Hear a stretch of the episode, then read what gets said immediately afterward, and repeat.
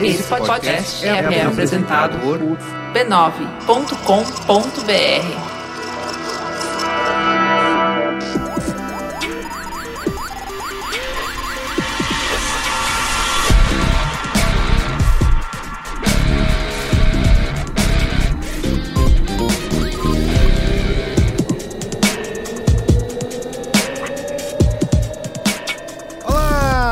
Merigo, esse é o Braincast número 228. Estou aqui com ele, Luiz Assuda. E aí, bora pra action?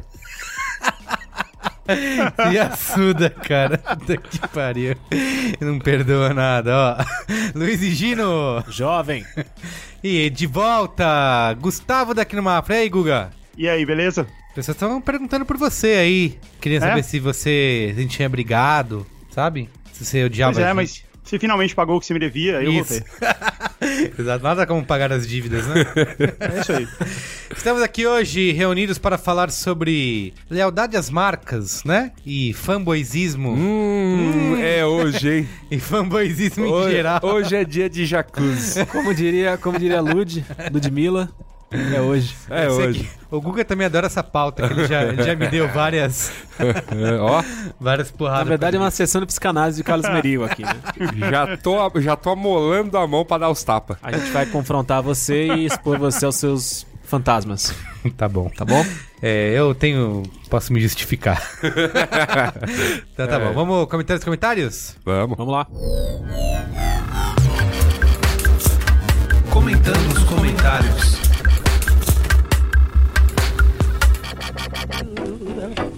What I do, what I do, da da do, da da do. Antes dos comentários, preciso, como sempre, agradecer os nossos patronos, né? Quem colabora aí mensalmente para tornar esse programa mais feliz e mais alegre e ajudar com a gente nas pautas, nos comentários e participar lá da Brinquesteria Gourmet, né? Onde você tem grandes pautas rolando, grandes publicações e compartilhamentos. Pode ter uma festa, né? A qualquer momento, como teve no ano passado, com um grande show aqui do Coronel Pacheco. Você pode estar na presença desse rockstar barbudo que nós temos o prazer aqui, né, de conversar toda semana, como Luiz e Gino, né? Você mesmo? É isso. Você pode participar lá pelo patreon.com.br braincast ou também agora pagar em reais, Reais. em temers, no Golpes. apoia.se barra braincast. 15 golpes. 15 golpes, né? Três cafezinhos aí, tá bom? Não, falando na nossa comunidade, que além dos ouvintes civis, além dos, Militares? dos militares, não. Além dos condecorados Aham. patrões, você que é um ouvinte e encontra a gente na rua e dá o carinho pra gente, Uhum. é sempre gostoso. Sim. Como, por exemplo, aconteceu com Olha! a Beth e o Thiago. Ah, fui- é o momento do Faustão lá É do. o momento do- do, da, da, da Dias- papeleta lá, Isso. do- da nota fiscal do Faustão. Isso. Eu fui, eu fui conhecer um, um belíssimo estabelecimento na Vila Mariana, Aham. uma da padaria Coqueluche da Vila Mariana, e qual não foi a surpresa de descobrir que a Beth, dona da, da padaria em si, e o Thiago, um poeta da, do pão também, que tava, que tava por lá, são ouvintes do pão. Braincast. Entendi. E bateram um papo gostoso, foram felizes, e eu falei, manda um abraço a vocês, né? Ah, e, muito bem. e agora eu tô mandando mesmo. Legal. Então o que, que eu espero? Receber pão na minha casa de graça até 2020. Muito bem, colaborando com o Momento Faustão aqui, instituído pelo Cristiano. Olha aí, o Ken Fujioka! Esse já rolou. Tá rolando. Também aqui, ó, divulgar nossa família B9, tá bom? Você ouvir lá todos os nossos programas em b9.com.br barra podcasts. Tem podcast novo todo dia, saindo, principalmente em Naruhodo, né?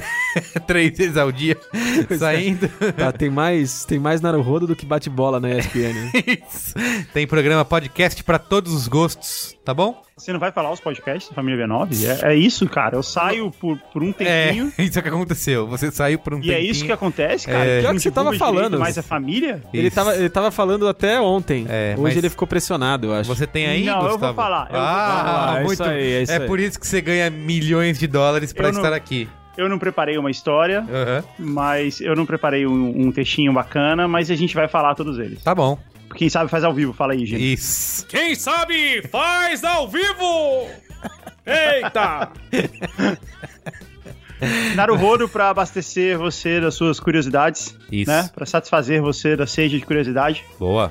O Poco Pixel pra satisfazer você da nostalgia dos videogames, Exato. certo? Boa. O Mamilos pra satisfazer você da necessidade de polêmica e de brigar. Depois de deixar tudo, depois E de... de- deixar tudo certinho. E de brigar nos- no almoço É. de família. Isso. O Tecnicalidade pra satisfazer você do conhecimento, da sua sede de conhecimento e de novas tecnologias, Boa. certo? O Braincast, que é essa parada aqui que a gente tá fazendo. Que ninguém sabe muito bem o que é. O Caixa de Histórias, pra você poder contar pras pessoas que você leu um livro e mesmo que você não tenha lido. Excelente, excelente. Esse é o slogan Excelente. ideal, né? Falar pro Eu Paulo. já, do eu, já, eu já expliquei o Caixa de Histórias pra uma galera, e- mas nunca chegou a isso. Parabéns. O Mupoca. O Mupoca pra você finalmente descobrir o que significa Mupoca. O código aberto pra você saber como ir longe na sua carreira, Boa. certo? Certo. E o Zing pra você ter papos profundos sobre assuntos banais. Sim. Tem Spoilers Talk Show também, pra você se aprofundar sobre série de TV, né? Esse eu deixei pra você falar. Tá bom. e ó, por fim aqui esses comentários, divulgar os nossos bots do Facebook para você receber justamente esses avisos de todos os podcasts que vão ao ar. Entra em m.me barra B9 Podcasts, conversa lá com o nosso robozinho, você começa a receber os avisos, cada vez que sai um podcast novo ele te avisa. E também o bot do próprio site do B9, que é no m.me barra brainstorm9. No fim do dia, às 7 horas da noite, você recebe um resumo das notícias e dos posts que foram feitos para você ficar, né, inteirado, informado pro seu dia seguinte aí no seu trabalho, né? Fazer bonito. Pra você pagar de Gatinho. sabichão. Isso. Tem também o nosso, nosso amigo Rafael Cerqueira, ouvinte, criou o app do Qual é a Boa. Todos os Qual é a Boa que a gente fala aqui, ele atualiza lá no app, tem pra iOS e Android. Só procurar aí Qual é a Boa na sua App Store preferida. Braincast, É o- é o- melhores É ouvintes. o, AP, é o app QEAB. Isso, app QEAB, muito bem. É isso, tá bom? Então vamos aos comentários. Ó, lê aí, comentário do patrono, isso mesmo. Comentário do patrono Tiago Melão. Patrono Tiago Melão. Manda, não- Ele merece um abraço aí do Luciano Huck. Tiago Melão, grande melão, super fruta. É legal. o avatar dele lá na, na Burquesteria é realmente um melão. Então, não sei se esse é realmente o sobrenome dele ou se ele é fã de melão. Super metalinguagem. Vai lá, lê aí do Thiago Melão. No meu antigo trabalho, a gente utilizava uma adaptação da Pomodoro e eu achava que funcionava muito bem. O que fazíamos era que o intervalo de todo mundo era o mesmo: hora e 45, hora e 59. Nesse momento você bebia café, ia na mesa de alguém ver algo do trabalho, etc. E fora desse intervalo você não podia chegar na mesa de ninguém. Essa Pomodoro aí, ele tá explicando o que, que é, que aquele tem um lance. Tem aplicativo para celular, ou você compra um reloginho, sabe? Que você configura intervalos, então é, você tem. É, é uma estratégia de concentração. Boa, É isso uma aí. estratégia de, foco, né? organização, de foco e concentração. Isso. Você pega uh, intervalos de 25 minutos a cada hora de trabalho, né? Então você sempre faz esse, esse intervalo. É isso que ele falou É. que ele usa aí no trabalho dele. Chama estratégia Pomodoro porque o cara que, que inventou, o cara que criou isso, ele tinha um contador de tempo, assim, um timerzinho, daqueles de cozinha em formato de tomate, que é Pomodoro italiano, E aí virou. e aí virou a estratégia Pomodoro. Boa. Continua aí, Guga.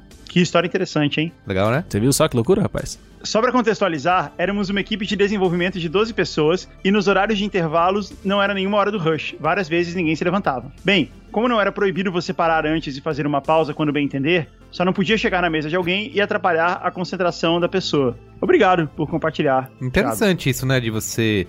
Tudo bem, usar Pomodoro, técnica Pomodoro é uma coisa que você pode fazer por você mesmo pra focar, mas legal que a empresa inteira tem esse negócio de você não vai atrapalhar, não vai incomodar, você não pode interromper ninguém, né? Que é- tem que lembrar que nosso último Braincast foi sobre o 227, foi sobre o mito da colaboração, né? Como os espaços abertos, na verdade, podem drenar aí a sua produtividade. Então, isso é uma maneira de fazer com que as pessoas se comportem, né? Respeite o, Respeite. o amiguinho. Isso, muito bem. Segundo comentário aqui, ó, o nosso amigo Guilherme Figueiredo, de 26 anos, engenheiro de São Paulo, ele mandou um comentário sobre o programa sobre ainda a grande Copa emocionante de Buzzwords. Que tá reverberando aí, Tá né? reverberando, essa É daí difícil tirar dos nossos corações, É né? difícil mesmo, essa daí É não difícil para de- aceitar que esse tempo passou. Passou, é, é que nem a Copa do Mundo, né? Foi. É. Fica aquela saudade dos nossos corações as pessoas continuam e-mails, comentários diários aí. Fica a saudade de um passado recente, Isso. onde as cores eram outras e as pessoas mais felizes. Tá bom. É, eu quero. Essa Copa do Mundo. 2012. Essa capa do mundo de Buzzwords tem que virar uma música do Coronel Pacheco, próximo disco, hein? Vai virar. Quero saber. Ó, ele mandou aqui uma história que saiu, é um artigo do Financial Times, que foi traduzido pela Folha, que conta a história da VP de marketing da Mondelez, que ela saiu da empresa, pediu demissão, foi demitida, e a empresa lançou um comunicado com 10 clichês que não querem dizer nada em uma única frase. Essa foi a nota da, da empresa. Nossa busca por um sucessor terá por foco um líder com prioridade digital, desordenador e inovador, capaz de levar adiante o legado de Dana e mobilizar um marketing impactante e uma paisagem mundial de consumo que passa por rápidas mudanças. Puta que pariu, hein? Gostou? Eu gostei. Lá na- nesse artigo aí, se você procurar na, na Folha, Mondelez 10 clichês, a autora explica cada uma dessas palavras e por que que elas são completamente vazias e não querem dizer nada. Tá bom? É bem divertido. Gostei, interessante. Procura aí. Tá bom, temos mais um comentário aí. Quem quer ler? Eu leio, não li ainda. Vai lá. Dedo assim André. todo mundo fica feliz. André Dort, ele é engenheiro de software, tem 29 anos. Olá, sou desenvolvedor de software e queria adicionar alguns cents ao último episódio. No desenvolvimento de software, muitas vezes estamos em uma investigação ou elaboração de um algoritmo complexo e uma interrupção joga todo esse processo no lixo. Apesar disso, percebo que pelo menos nas empresas que eu trabalhei, o pessoal aprende a se focar e filtrar bem a movimentação do ambiente dos mesões, seja com os fones de ouvido ou mentalmente. É bem frequente interrupções de pedido de ajuda ou para alinhar algum tópico. Nesses pontos, nós aprendemos a terminar de escrever o que estava pensando para depois focar a atenção na pessoa. O que mais atrapalha mesmo é quando tem reuniões demais, mas isso é tópico de outra conversa. Entendo que deve ter áreas que a concentração é ainda mais importante e sensível, mas, pelo menos na minha experiência, isso é algo bastante contornável e pequeno perto da melhora da dinâmica da equipe, tornando os gerentes bem mais próximos da equipe e ajudando a comunicação a fluir de uma maneira bem mais ágil. Abraços e continuem com o ótimo trabalho. Essa é a mensagem do André Dort, que é engenheiro de software, tem Boa. 29 anos.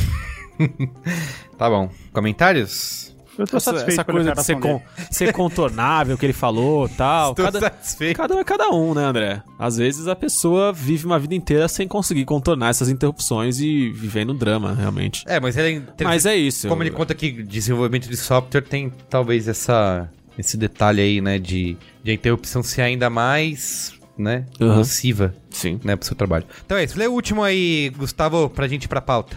Felipe Borges, 24 anos, engenheiro de software, Red Hat Incorporated, gaúcho de Santa Vitória do Palmar, mas vivendo em Brno, na República Tcheca. Adoro essa É isso.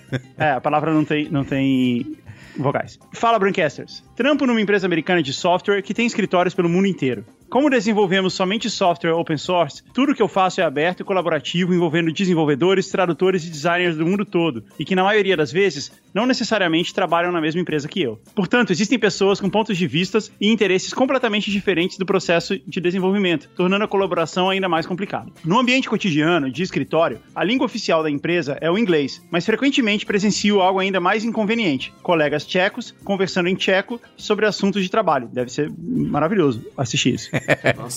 Frequentemente eu ouço meu nome, nomes de componentes que sou responsável e etc, mas ainda não falo tcheco o suficiente para ter um entendimento total do que estão falando. Nossa, ele deve achar que tá sendo sacaneado o tempo inteiro, né? Exato. Ah, é. aquele mané. Confesso que bate uma paranoia. No escritório que trabalho, somos aproximadamente metade estrangeiros e metade tcheco. Por sorte, a empresa não obriga que eu trabalhe no escritório, portanto costumo dividir minha semana em metade em casa e metade no escritório. Nosso ambiente é um misto de open space com baias grandes. Em cada baia sentam grupos de quatro pessoas com mesas bastante espaçosas. Espaço não é problema. Meu dilema é sempre entre ignorar o papo e botar o fone de ouvido ou tentar adivinhar o que se está falando perto de mim nas outras baias. O que costumo ouvir nos fones quando não quero distrações são os sons ambientes do noisily.com. Recomendadíssimo. Abraços e continue com programas incríveis. Boa. Primeiro que eu tô satisfeito e emocionado com a audiência em Brno, na República Tcheca. Isso. Isso já, isso já é legal Já é por uma si coisa só. legal. Sim. Aham. Mas foi bem interessante essa, essa, É porque a gente esse falou. cenário dele, a né? gente falou que aqui mais do pro- que mais do que ser atingido pela distração, é quase o, o ápice da colaboração sendo desagradável. né? É, porque a gente falou no programa passado aqui de como esses ambientes abertos podem isolar as pessoas e criar essa sensação de estão falando de mim, o que estão falando, comentários e tal. Ele ainda tem esse agravante que as pessoas falando em tcheco. Então, Imagina se ouve seu nome e a galera tá falando em.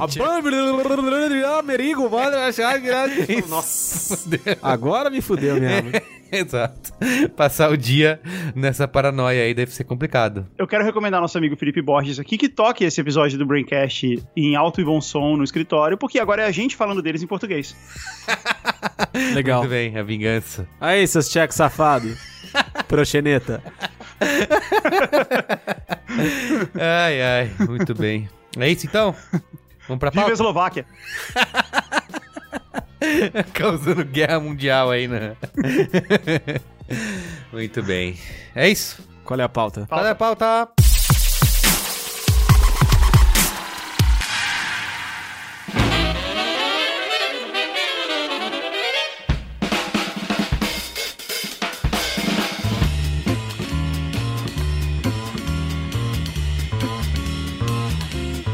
Muito bem, gente. Olha, esse programa de hoje aqui, eu acho que ele tem um pouco de relação com o Braincast sobre hipérboles, né? Que a gente fez recentemente Opa. de, né, defender muitos lados, tal coisa é a melhor do mundo, nada mais presta, Aham. né? Que a gente entra, fala muito sobre isso. E assim, a gente também tem, a gente que trabalha com comunicação e publicidade sabe que as empresas investem bilhões, milhões, trilhões. em, Quem ganhou? Isso. em pesquisa, né? Tentando. Sim. Porque esse é o grande objetivo das empresas, né? Você tem aulas na faculdade sobre como as empresas podem tornar os consumidores leais, né? Tornar com que as pessoas sejam advogados da sua marca, não é? A gente Perfeitamente. escuta muito isso. Tem, tem toda uma ciência por. Embaixadores. Isso, embaixadores. Muito bem. Embaixadores. Só que esse programa de hoje, ele não é sobre isso. Não é sobre como você conquistar esse tipo de coisa. Não. Mas é como você escapar disso, né? Opa. Então... É um manual prático pra escapar do- Manual prático, é, vamos tentar das fazer isso. amarras, das garras das empresas, é isso? E eu acho que assim, que por mais que a gente não queira admitir, a chance é grande que a gente seja fanboy de algo. É mesmo? Isso. Aham. Eu Você, posso. Merigo? Não, que bom que o primeiro passo pra resolver Eu o problema é É, admitir, admitir que tem um problema. Que, Eu bom posso- que, você, que bom que você tá Eu nessa. posso começar dizendo, por exemplo, se você até ouvir braincasts passados, você vai me ouvir, por exemplo, defendendo o Xbox, né? Avidamente falar, ah, Xbox é o melhor videogame, quem joga Playstation, tirando sarro, né? Aham. E hoje eu choro porque todos os jogos legais Sai pra saem PlayStation. no Playstation, não pro Xbox, e aí eu tenho que... Não, não. Tá certo. Você vai me ouvir também dizendo que iPhone é o melhor celular de todos os tempos, nenhum outro presta. É que você, é que você não, o ouvinte não lê os textos do tipo, olha, que celular que você me recomenda nessa faixa de preço? Ele respondeu um iPhone velho. É, eu juro pra vocês, eu juro pra vocês. Parece que é mentira, né? Parece que é mentira. Ué, eu, eu continuo achando que isso é verdade. Mas vocês estão aqui pra mim. Inclusive, o Gustavo já me falou uma época. Vocês aí ficam de, brigando por causa de marca? Nunca, É, sim, sim. nunca vi isso. Ficar brigando porque um, um é, gosta de Sony, outro de Microsoft e tal. Eu também já briguei, sabe por quê? Por causa de. Vou ter vergonha de admitir. Tá, sendo- mas- tá- tá sendo um bom confessionário. Mas- Você tá bem vermelho. Eu Nunca já- vi você tão vermelho. que Você realmente tá envergonhado do que você vai falar agora. Eu já briguei por causa de navegador de internet. Olha, não, mas a, mas a campanha, mas É a, bem- cam- bem mas a campanha, não, mas assim, mas ó, mas a campanha pra acabar com o Internet Explorer na época mas era justa até. Eu já defendi Você o tem, cara, Chrome. você tem cara de quem brigava entre o Chrome e o Firefox, não era? É, Firefox não tanto porque, né? Não, era Chrome e Safari, Era eu lembro Chrome e dessa Safari, briga, eu Chrome lembro dessa briga dele. Entrei nessa briga Chrome e Safari, entre, entre tantas as outras. O ensinamento do Pai Mei que fica é escolha as suas batalhas. Tá.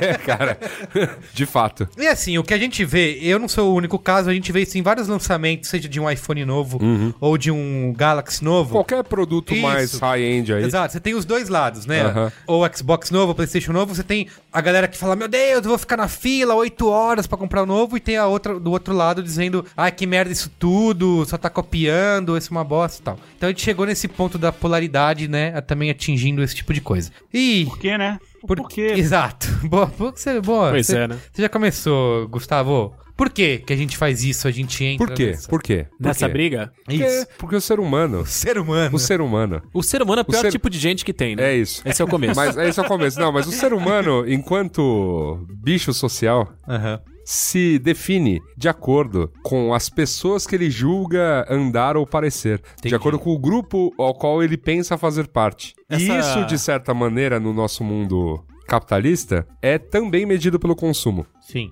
Essa bola que o Luiz Assuda levantou, inclusive, eu fui impactado fortemente durante os tempos de universidade a respeito disso, é a tal necessidade de pertencimento, muito defendida pelo... Qual era o primeiro nome dele? Do Maslow, da pirâmide de Maslow? Maslow? Abraham Maslow. Ahn, Sabe a pirâmide de Maslow, que Sim. fala das necessidades? Sim, do sim. O próprio Abraham Maslow, ele tinha uma teoria da necessidade de pertencimento do ser humano, Sim. que o ser humano, além de suas necessidades básicas, ele psicologicamente, ele dentro dele, ele passa o tempo inteiro tentando se inserir em grupos pra matar essa necessidade de pertencimento e passa Isso. e depois de inserido num grupo, ele passa o tempo inteiro tentando ser amado e amar esse próprio grupo. Então, essa onda de defesa ou de cega, ataque cego ou de também. ataque cego tem a ver com isso, com a tentativa de aprovação É identidade social. Em relação ao né? grupo. Identidade social, Uma identidade social. As pessoas, de alguma maneira, ao consumir um determinado produto, se acham parte de um determinado grupo na sociedade, né? E no, no- no lugar onde elas vivem. Isso pode ser tanto de maneira micro, né? Pra assim, os seus amigos, ao seu, pessoas ao seu redor, quanto de maneira macro, o que você julga, em que classe social você julga estar. Sim. Mas por que a gente tem que arrumar briga com os outros por causa disso? Porque brigando com os outros, você justifica a sua própria escolha e passa a ser melhor aceito no grupo que defende essa Ah, escolha. sim, Entendeu? sim. Eu tenho um exemplo. Eu cresci na cidade de Santos, né? Ah, sim, grande Santos. A gente. Santos! Sou de Santos. A gente tava até falando sobre, sobre Santos no, Santos, melhor cidade. no pré-jogo, É pré-jogo. na gravação de hoje. Santos é uma cidade extremamente futeboleira. O que que é uma cidade futeboleira? pratica... Uma cidade voltada, ao Voltada. futebol. Isso aí. Muita coisa na, na vida do jovem Santista gira em torno do futebol. Então você tem o Santos Futebol Clube, que a, mai- Briosa. que a maioria das pessoas torce, tem a Portuguesa Santista, tem de- diversos outros clubes que todo mundo joga nos determinados clubes, tudo gira em torno do campeonato, interclasses, não sei o que lá. O futebol é era uma coisa muito forte nessa, na minha infância. E existia um duelo gigante. Um duelo de vida ou morte entre as pessoas que defendiam a Adidas e os jogadores patrocinados pela Adidas e a Nike e os jogadores patrocinados pela Nike. A empresa que você escolhia defender e os jogadores, consequentemente, que você escolhia defender e os times que tinham material esportivo, uniforme da determinado negócio, eles meio que travavam uma guerra secreta, uma guerra velada. Não velada, era uma guerra declarada, na verdade. E tinha um impacto grande no comportamento de cada um e no, e no tipo de atitudes perante a vida.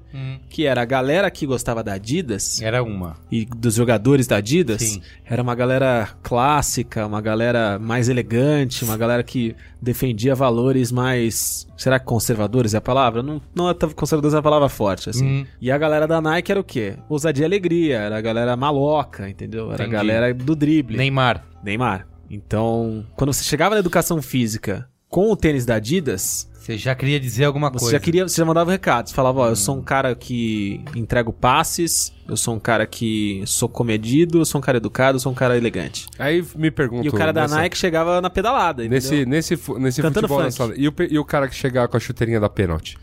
Aí ele era jogado de lado. Esse entendeu? era excluído. Era então, excluído, essa, era essa, excluído. essa é uma, uma outra coisa cruel da- do mundo do consumo, que é, assim, tudo uma besteira, porque as pessoas têm como fazer, tanto pessoas têm como fazer parte desse mundo gastando o que não podem num determinado produto por conta da aura, Sim. quanto tem gente que pode, numa boa, gastar e tá cagando pra aquilo e pode, com- tipo, simplesmente, ah, não é importante pra mim, vou lá e vou comprar uma chuteira mais barata, um celular mais barato, um computador mais barato, porque dane-se, entendeu? Então, é, é- é assim, é só pra gente ver o quão raso é a questão da definição de caráter diante do consumo, mas sim que sim, ele acontece e acontece quase o tempo todo. Sim, porque tem uma questão que a marca não- é uma coisa que não existe, né? Assim, é um algo etéreo, né? Que, Sim. que é usado pra te controlar, digamos, emocionalmente e fazer você se identificar com aquilo e virar leal àquilo, mas que na verdade não é algo que de verdade Sim. nem pra própria empresa, digamos assim, né?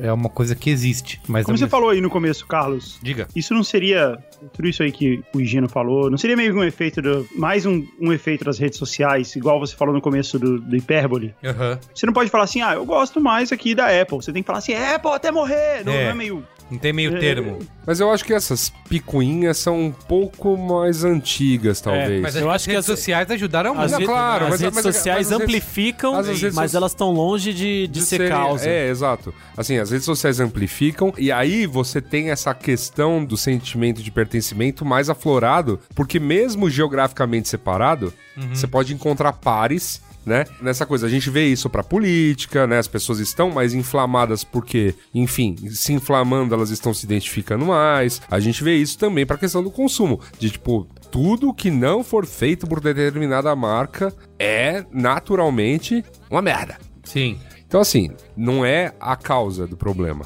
Não é isso. O problema tá lá, a questão de pertencimento tá lá. Tipo, pessoas que tinham um MacBook. MacBook não, desculpa, aqueles Mac coloridinho. Muito antes de rede social ser rede social, nem existia rede social nessa época, mas já era uma coisa, nossa, que cool ter É. esse Mac colorido, o G3. Tem uma Era coisa. legal, né, o iMac. É, A Mac colorido? e Mac colorido. Tem uma coisa que eu acho que rola muito, que é quando você ajuda a transformar as pessoas, que é o tal do é o viés favorável à sua escolha, né? Porque quando você vai comprar uma televisão, por exemplo, você compara, ah, é TV tem isso, tem aquilo, essa marca X, é super equilibrado, né, nessa comparação. Sim. Mas a partir do momento que você toma a decisão e compra, sei lá, comprei uma televisão Samsung, aí fudeu. Aí você já virou partidário da TV porque é um meio de você evitar o remorso do comprador, né? Você Então, não pode justificar Sim, seu- sim, sim. exato. Você não, pode, você não pode aceitar o seu possível erro. né? Isso, alguém O que- vier me que falar, nova- não, que- LG é melhor, eu não, mas imagina. Não, e, e que novamente tá muito associado à nossa cultura de consumo, em que a gente gasta muito mais em, em coisas supérfluas do que, que a gente realmente precisa, e aí todo produto tende a, a dar esse grande remorso, porque você não precisava daquilo. Sim. Então, assim, precisa você se precisa se justificar daquela escolha o tempo todo. Mas tem uma questão de preço também, de repente, do que for é, algo que custa mais, que for mais caro, você ter que ter esse tipo de justificativa. Sim, Porque se for uma sim, coisa sim. barata que você tem acesso Não, a mas tudo, tudo bem, você acha mas- que a pessoa se bloqueia também, por exemplo, vamos supor que o iPhone custa 50 reais e o Android também. Uhum. O Galaxy S8 custa 50 reais. Você acha que as pessoas teriam essa briga ou elas teriam os dois e pronto? Mas então, é, é, Não, é mas como. peraí, mas é, aí o é só- custa- essa aí é- cada um custa 3 mil, Mas, então... Ah, entendi. Você tá colocando de um preço ser alto ou baixo Exatamente. e não do, pre- e não do preço quanto é mais alto é o óbvio, negócio é óbvio. custa, mais eu Sim, vou sim. ficar, meu, eu só Com posso comprar certeza. um. Porque Com aí certeza. Então, aí Com certeza. né? Você quer, um, você quer um mercado onde essa coisa acontece? Há muito. Vocês estão falando que isso não é uma causa da internet? Carro de luxo. Qual é a parcela da população que tem acesso a carro de luxo? Muito pequena. E qual é a porcentagem da população adoradora de carro que, é, Defende uma que defende marca- uma marca de luxo? Cara, é acima de 50%. Entendeu? Assim, É, faz sentido mesmo. então, assim, o cara ama aquela marca de luxo de um carro que ele não pode comprar, ou que ele vai ter que fazer um esforço gigantesco pra comprar. E, naturalmente, quando ele comprar, se um dia ele comprar aquele carro de luxo, ele vai ver que é um carro. Sim. que, assim, anda igual, tá ligado? Tudo bem, pode ter uns confortos a mais? Pode, mas, Mas no é fim das contas, é um carro. E aí, vem tudo isso. Vem toda essa, essa questão. E mesmo pro cara que não pode ter, defender uma marca diante de outras, sei lá, defender mais Audi do que BMW, defender mais Chrysler do que, enfim, qualquer City, sei lá, qualquer marca. Eu, eu City. City, eu fui longe, hein? Caralho, você foi longe, hein, bicho? Fui longe. Porra. Ah, sei lá, Até escorreu uma lágrima aqui. defender, defender japonesas contra coreanas e vice-versa. Tipo, dá na mesma, entendeu? Porque é- no fim das No contas fim é tudo fabricado é o- igual, né? é o carro, entendeu? Ele funciona da mesma maneira e tudo mais, só que ele tem um, um patamar de valor realmente que você só vai poder ter um, né? O celular passa um pouco por isso, mas assim, tecnologia como um todo, porque você, você não precisa ter três computadores, então obviamente você só vai ter um, e aí você vai escolher um. Mas eu acho que num, num certo nível. Eu acho que o problema é o exagero também. Eu acho que num certo nível é ok você se identificar com marca. Beleza, é um pouco estranho você ficar defendendo uma marca de um carro que você nunca dirigiu e possivelmente nunca vai poder dirigir. É, é estranho mesmo. Até porque você não vai poder dirigir os. o- Mesmo que você um dia possa, você não vai poder dirigir o suficiente ou os outros carros todos que se comparam com ele pra realmente poder É verdade. Você não, uma você opinião. não dirigiu etc. todos, né? Não, e se você dirige ok, todos, mas- a sua conclusão ia ser, porra, todos são muito bons, tá ligado? Porque, cara, é, é, né, é, é outro é. patamar e tal. Mas eu acho que é ok você se identificar com marca em um certo nível. Porque, assim, se você gosta de carro, BMWs, por exemplo, tem tração traseira. E tração traseira, em geral, é um carro mais divertido de dirigir. E aí é ok que você se identifique com essa ideia, sabe? Com a ideia de que essa marca preserva. Tração traseira é um negócio mais complicado de se construir. Então, essa marca preserva essa característica pela. Assim, eu acho ok você se identificar com. Claro. com- com o direcionamento que a como, marca como, o Merigo, faz. como o Merigo disse aqui no começo do programa, as, as marcas gastam milhões, trilhões e tal É. pra, Não. pra construir isso. E aí você vai, e aí você acaba indo também pra um lado de visual. Então, o telefone da Sony, é, é porque agora o telefone virou meio, na verdade meio que virou tudo igual, né? É, Mas assim, então é. tempo atrás, o telefone da Sony era mais quadradinho, ele era mais chique, coisa assim. O telefone é, Um sei lá, abre, outro não abre, né? O telefone da Nokia era mais jovem, era mais de plástico, mais redondo, coisa assim. Então, até um certo nível, fazia sentido você se identificar com... dete- E aí, mais, e aí quando você vai pra Nike, Adidas, como você falou, aí você tá falando de visual, de moda, né? E, e da maneira como Sim. como você escolhe determinado estilo, determinadas cores e tal, pra se expressar, e é ok. O que é estranho mesmo é a ideia, é você acabar tratando a marca como religião, então como um time de futebol, né? E a ponto de eu defender, brigar com outro cara que gosta de outra marca. É, falar, ah, mesmo que eu tivesse, eu não Mas vou nova- comprar nunca um PlayStation Mas porque nova, eu sou. é, eu só queria dizer que assim, isso é só mais antigo do que parece. Se você for, se- tipo, eu É, vou dar, verdade. eu vou dar só o exemplo do voltando pro carro, se você vai na no nicho dos jipeiros. Jipeiro, né, esses caras que se metem em jipe aí pra cima e pra baixo no meio da lama, tal, tem esses rolês de jipe e tal. Cada jipeiro lá vai ter uma defesa ferrenha da marca de jipe a qual ele tem acesso, ou que ele mete na lama, qual Ainda aguenta que Jeep mais. tenha virado uma coisa mais genérica, né? Jeep, você chama outros carros do Sim, mesmo sim, não, É, não, eu virou estou sinônimo- chamando Virou eu sinônimo de categoria. Não, eu, não, mas eu tô, eu tô usando Jeep aqui como sinônimo, Sinônimo de de categoria. categoria. Então você tem Jeeps da Jeep, mas você tem Jeeps de trocentas marcas. Tem o Jeep Land Rover, você tem o Isso. Jeep Jeep Land Rover. Chevrolet. Toyota e por aí vai. Então, assim, tu, Mitsubishi. isso que eu tô falando, Troller, né, que também tinha. E aí cada um, Tem cada, Mitsubishi, que é o melhor Cada um, cada um, cada um, cada um dos jipeiros vai fazer uma defesa ferrinha do Jeep que ele tem acesso. Sim. Então, e, e isso não é, não é de agora, é de, é de muito tempo. Se a gente for pro lance dos videogames, e aí a gente cai numa das palavras escrotas da, da Copa de Buzzwords, que foi eliminada logo cedo, que é, né, que as marcas criaram, né, em torno dessas coisas tecnológicas, ecossistemas. Isso. Então você compra a ideia do ecossistema, que na verdade é a mesma merda do resto, sabe? É a marca ainda em si, Mas é, isso é aí o, você é o não tem. processo. Porque assim, na parte econômica da coisa, tem algo que eles chamam até de falácia, que é dos, dos custos irrecuperáveis, né? Que quando Aham. você faz parte de um ecossistema, como você falou, ah, por exemplo, no Xbox, eu vou lá, eu já comprei todos os jogos daquela plataforma, sou assinante, tananã. Pra eu mudar pra uma outra plataforma, Perdi tudo isso. Exatamente, eu vou ter que mudar porque não são compatíveis. Então, isso um pouco que amplia o fanboyzismo, né? Porque, Claro. putz, eu já sou parte aqui desse ecossistema. Agora eu vou ter que defender até o fim. Exatamente. Vou perder, vou, vou perder essa boquinha. Isso também colabora. No mesmo caso de Apple e Android. Puta, já, ah, já tenho os produtos, já, são compatíveis, eu não vou trocar Não agora. quero backupear minha Isso, cloud, aquela é, coisa é. toda. Não, com certeza, mas novamente, isso cai dentro dessa questão do.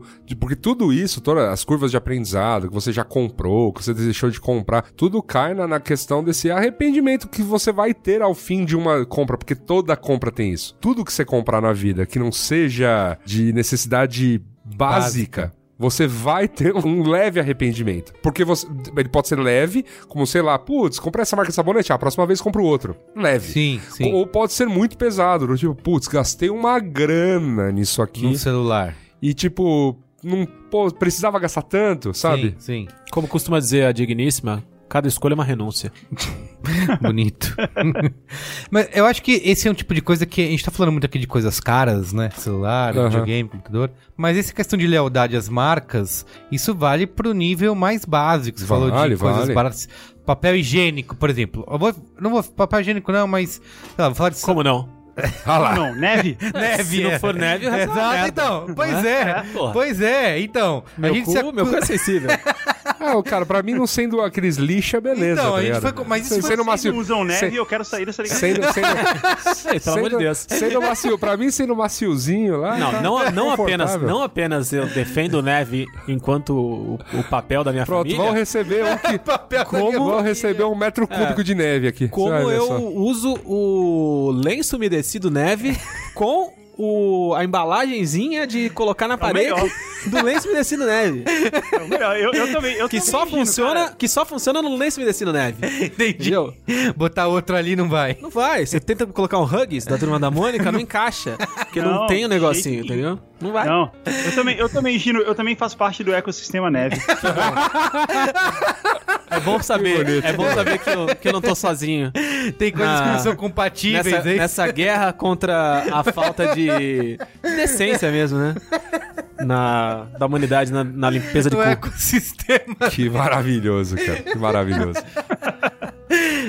mas aí, mas é engraçado, a gente tá rindo aqui, mas alguém defendendo isso pra celular, tá todo mundo não, claro. Isso. Então, assim, então, mas assim, ó, eu, eu sei porque lá em casa, eu que faço as compras de supermercado. aham. Então, assim, eu tenho. Nossa.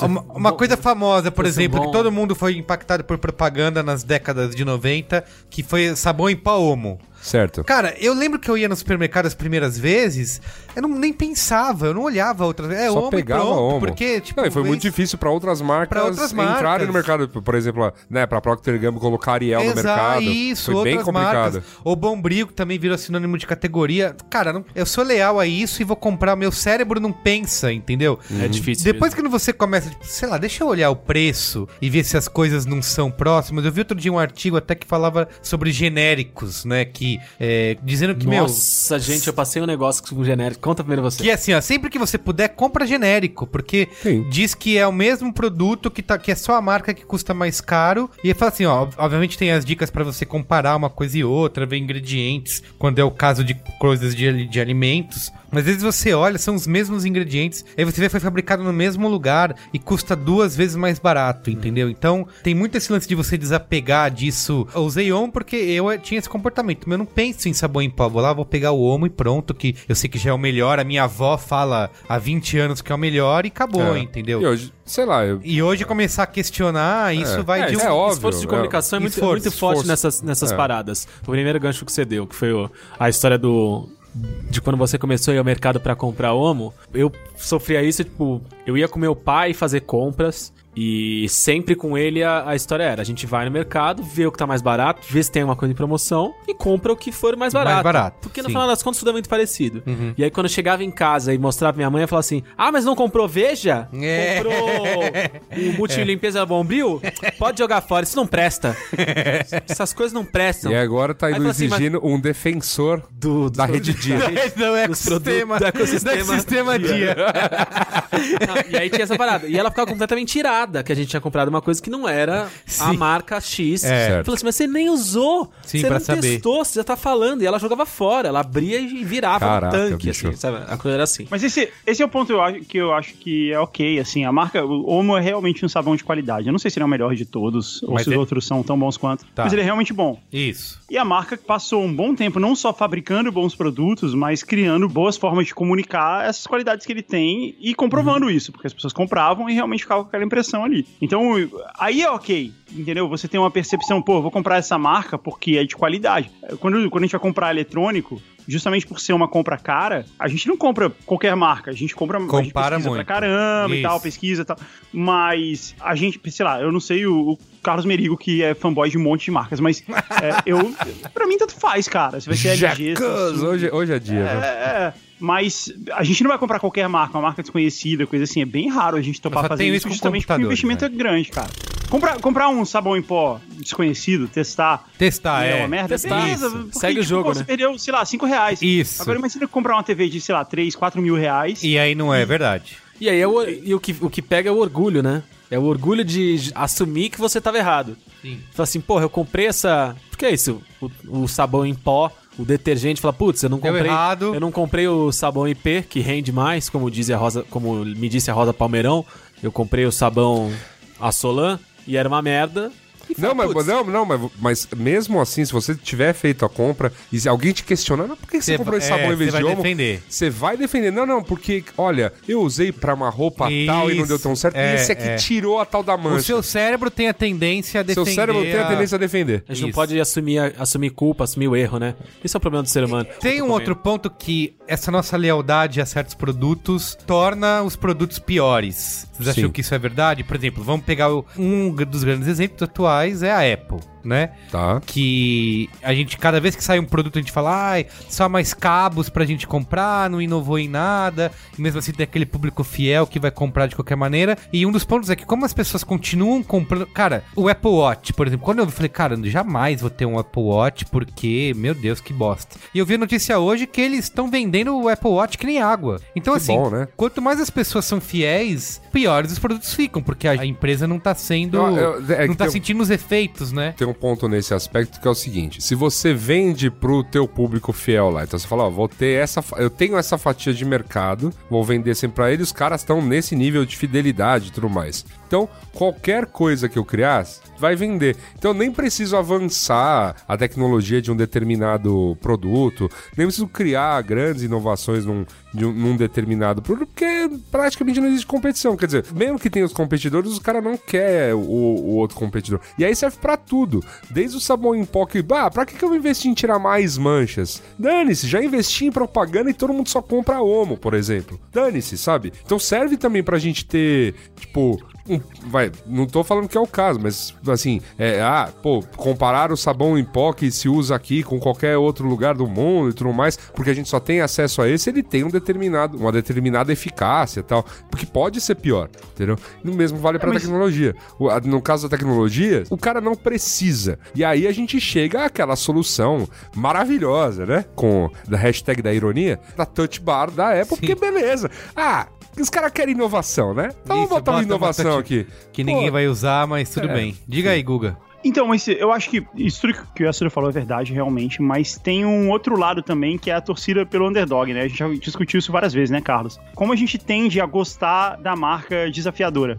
A Apple, nos anos 90, no final dos anos 90, Era esse. pra caramba gostar da Apple. Era, Mas era, mas porque. tipo, Isso, a Apple era a marca. ninguém gostava. Não, não, porque a Apple era, a Era marca marca- Challenger. Tem, existe. Sim, ex- é, era não, marca existe. Challenger, é. Existe esse, era- existe esse player no. mer- Desculpa, eu tá usando um monte de anglicanismos aqui, né? Eu sou, eu que sou meio contra. Tô só Player. Anotando aqui, bicho. Obrigado. Então, mas a, a- a- essa marca desafiante, né? Aqui entra, ela tem a menor fatia do mercado, então ela pode sair dando porrada em todo mundo porque ela tem que levantar menos as vendas. Ela não, É, de- e, e- ela não e tem as pessoas gostam dessa marca. né? Isso, é legal, então- é- então é vou- normal gostar dessa marca e torcer por ela É. e tal. A Microsoft era evil nos anos 90. Exato. Mas um Ela exemplo, tinha- tinha- um exemplo Tinha um processo recente. contra a Microsoft, de que ela era Sim. evil, de que ela tava dominando o mercado, não sei o que e tal. E, a hoje, Apple era boazinha. Cara, É. é, hoje as pessoas olham pra Microsoft com. si- A, a Microsoft, cara, era a empresa que queria dominar o mundo. Sim. E hoje as pessoas olham pra Microsoft com simpatia. É. Ah, que empresa legal. É verdade. Mas Xbox. É verdade, eles Pô, lançaram, acho que lançaram o notebook hoje, o Surface, e tem meio que essa aura assim de, ah, olha que Olha legal. que bacana. que Eles estão tentando, né? Então, mas o- o- uma coisa que aconteceu em relação a mar... só pra explicar lance da marca desafiante, teve no mercado de carros não faz muito tempo, a gente vai lembrar bem das campanhas, as campanhas de Nissan, que eram os caras tinham um traço na fatia de vendas de carro no Brasil e falaram: "Meu, vamos entrar com os dois pés pra ver se a gente pula de traço pra, sei lá, 2% do mercado". Entendeu? Não é, nunca é vou entrar e tipo virar uma das quatro grandes e tal. É assim, ó, vou aumentar o meu, um pouco o meu share no mercado. E a Apple era isso nos anos 90, porque a Apple era traço no mercado de tecnologia. Mercado que a gente fala que, assim, em computadores, 99, vírgula não sei quantos por cento do mercado de computadores mundial era o Windows. Então a Apple era traço, né? 0, né, alguma coisa por cento de, de usuários. Então ela pôde fazer isso, vir com essa aura cool e tudo mais. Porque, cara, houve um momento que era muito cool ser Apple, tal, naquele, também nos anos 80, mas quando ela virou empresona, as coisas degringolaram também. Mas as pessoas continuaram colando adesivos da Apple, da maçãzinha em carro, inclusive em carros da Nissan. É, olha, é verdade. Fun fact a respeito da Nissan. Você sabia que uma das últimas propagandas, um dos últimos filmes publicitários do Nissan March foi gravado na mesma vila na qual uma foto foi feita e virou capa do disco do conjunto musical Coronel Pacheco? que Ah, cara, ó, desculpa, desculpa, cara, se eu ficasse nessa de você sabia que aquele comercial de não sei qual marca foi gravado na mesma praça em que Luiz Assuda bebe cerveja regularmente? Porque, cara, é o que mais tem agora, propaganda gravada na Roosevelt. Essa, essa foi uma pastecada contextual. Foi boa. Parabéns, parabéns, parabéns, O parabéns. Merigo falou na semana passada que fazia tempo que eu não fazia, então eu voltei, eu cheguei inspirado. Um caso, a gente tá falando bastante de consumo consumo aqui, Uhum. já que esse é o Braincast, o Braincast é um podcast do Brainstorm 9, Uhum. o, o ex-Brainstorm 9 e agora o B9, Waze. que é um portal que nasceu, né? Da sua relação com a publicidade, com a Isso. comunicação, com o consumo. Dizem. Mas o fanboyismo, ele vai além do consumo, vai além do dinheiro. Hum. Na Índia, em março de 2006, dois nigerianos, amigos, colegas, brigaram durante uma festa de aniversário porque estavam discutindo quem era melhor, Messi ou Cristiano Ronaldo. E Nossa. um dos amigos matou o outro. Caramba. que saudável. Os dois homens nigerianos estavam comemorando o 34 aniversário de um deles no apartamento dele e de repente começaram a falar bom, futebol- sobre futebol- Real Madrid, Barcelona, Tá, tal. bem. Futebol mataram. mata. Futebol, sim, parece imbecil porque são dois caras lá na Índia e eram nigerianos e estavam falando de futebol espanhol. Mas assim, as pessoas se matam por Corinthians e Palmeiras aqui. Então, né? Não estamos longe demais dessa, É, só- dessa idiotice. Só um outro Teve dado uma, curioso. época, teve uma época no futebol brasileiro É. que, uma época, um bom tempo atrás, nos anos 90, o melhor time brasileiro era o Grêmio, comandado pelo Filipão. Faz tempo, hein? Faz tempo, Mas hein? tudo rapaz? bem, existiu Faz mesmo. tempo, é, não, faz tempo. Não, eu vou chegar, eu vou chegar num ponto, peraí. Era o melhor time, tá? Uhum. E aí, o segundo melhor time era o Palmeiras. Isso. E aí, em algum momento, o Injetado Palmeiras. pela grana da. Parmalat. Eles, eles eram, eles eram rivais, assim, eles estavam sempre na final. É verdade. porrada. Tinha porrada e tudo, é verdade. É. Aí um Palmeiras foi lá e contratou o Filipão e todos os jogadores do Grêmio. Ou sei lá, metade dos jogadores. Tipo, o Filipão levou metade do, do elenco do Grêmio pro Palmeiras. E o Palmeiras passou a ser o Grêmio verde. Tá. E eu acho que esse era um ponto que faz você poder discutir bem, assim, tipo, pra quem você torce realmente? Você torce pra camisa, pro uniforme? Porque, tipo, não importa quem esteja usando ele. Você torce pros jogadores. É, se torce pra marca, é igual. É... Porque você torce- Pois é, porque no fim, no É, eu- fim é um pouco isso, entendeu? E uma hora perde o sentido. Se você é ok torcer pro futebol, é legal, ok, mas se você for muito fundo no assunto, ele perde sentido. E com marca é igual, cara. Porque dentro de todo, de todo Não, o futebol- computador da Apple, futebol tem, também- um, tem um HD Samsung, cara. Guga, tem uma é, memória da Samsung. É verdade. Gugu, futebol também é identificação. Também é pertencimento de grupo. Ser Também corintiano. não, só é, né? É, ser corintiano, ser palmeirense, tá tudo ligado à mesma coisa. O que é mais novidade no mundo é o, vamos dizer assim, o conhecimento das marcas em Transformar isso transformar numa- em isso em- consumo, em, né? em mais consumo, em, em- em determinadas faixas de consumo. Mas, mas assim, Não, eu tô falando que perde sentido, assim, dentro do Xbox, o Blu-ray player que tem no Xbox é uma patente da Sony, sabe? E provavelmente eles- os dois videogames, o PlayStation e o Xbox, têm um HD da Samsung, Shiba, sei lá. É tudo assim no fim, entendeu? É, tudo a mesma coisa. E, e até na, na hora que a galera vai justificar esse. O, por exemplo, usando esse exemplo que você tá falando dos videogames e do. E existe essa guerra de fanboyismo entre os donos de videogame que se acusam de, de caixistas e sonistas. Tem- Caixistas, Tem, né? esses nomes. Tem o League of Legends versus o. Como é o outro o lá? Dota. Dota, não Dota. tem isso? Mas por, tem, mas por exemplo, na, na questão dos, dos videogames. É um mercado que, assim, o cara quando vira um defensor do determinado console que ele tem, parece que a único, o único objetivo da vida dele é justificar essa, essa escolha e acusar, e acusar o outro. A gente tem E é- Carlos Merigo aqui do nosso lado que não nos deixa mentir. E aí, Aí cara, no uma cantinho, coisa que é incrível é que assim, o- não, além de ter essa coisa de chorar no cantinho querendo jogar o outro, é a necessidade de criar argumentos pra justificar a sua escolha. Um dos argumentos é a presença de determinados jogos ou títulos no seu videogame Ah, é, os e exclusivos. não no outro, os exclusivos. verdade. E aí, quando, quando acontece uma troca de exclusivos, que a empresa, né, a third party ali, produtora, coloca o, o seu jogo no outro console, nada muda. O, o cara não, não fala, "Ah, agora eu vou mudar de preferência porque o jogo que eu gosto de jogar foi pro outro e agora eu Sim. não consigo mais jogar nesse. Não. Aí cria, começa É, então. a criar outros argumentos que também não fazem o menor sentido, só pra justificar a não falha do seu caráter de ter escolhido um em detrimento do outro. Quando na realidade esses argumentos, no caso dos, dos videogames ou em qualquer outro caso, a gente consegue encontrar argumentos mais leves que justificam a sua escolha, mas que poderiam mostrar que você das- não, não vive só pra isso e que segue o jogo. No fim das contas, vale dizer que é tudo marketing, né? As É. empresas estão controlando Claro. a forma como você consome e consome mais e compra mais e mais e mais. Tem um negócio documentado desde a década de 80, mas que já no, no século 18 foi escrito pelo Diderot, que é esse, o efeito Diderot, né? Que é você... É que ele escreveu um conto que era contando como que um cara comprou um novo casaco e a partir daquele momento todos os outros que ele tinha, todos os objetos da casa pareciam velhos e antiquados em relação àquilo que ele tinha. E isso pode ser aplicado à maneira como muitas marcas tentam tratar, que é vender, por exemplo, as coisas em ou em a gente falou de brincou com o ecossistema, mas que é, que é basicamente isso. Com- Quando você compra um computador novo, um MacBook, o seu celular, a sua televisão, não sei o que, parecem antiquados, parecem inferiores àquilo, e isso te leva a comprar outras coisas. Provavelmente que o que a marca quer que você compre da mesma marca, então te passa a vender kits, né? Te passa a vender mais produtos daquela mesma família pra você comprar mais e ter Claro. tudo igual dentro da sua Com casa. Diderot, que você citou, é o, Diderot. o editor da primeira enciclopédia? Não sei, é? Junto com D'Alembert? Não sei. É, e John, John Barça, né? Que beleza. o John Barça. Fica um abraço aí pra eles, se forem eles. Um grande abraço aí. É, essa pai, dupla isso- explosiva essa- francesa. Essa parte faz sentido. E aí que eu não sei se já é o momento de debatermos a questão de se livrar de tudo isso. Porque Sempre é se você, momento. Porque se Sempre você... é momento. Vamos ser claro, se o proletário tudo produz, a ele tudo pertence. É isso aí.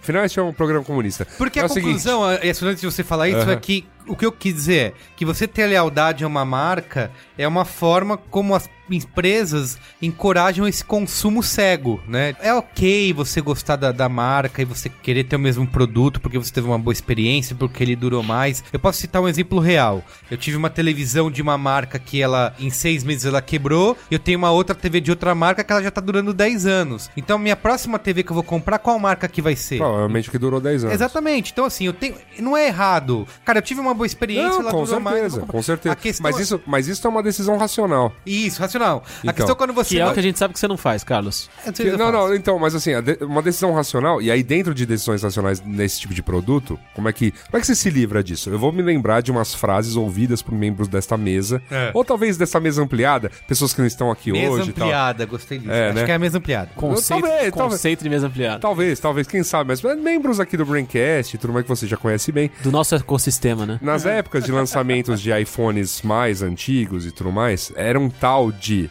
Todo, assim, evento de lançamento de iPhone da Apple. Oh, meu Deus! Explodiu minha cabeça! Meu celular acabou de ficar velho. Evento de lançamento de MacBook. Meu Deus, não, meu computador acabou de ficar velho.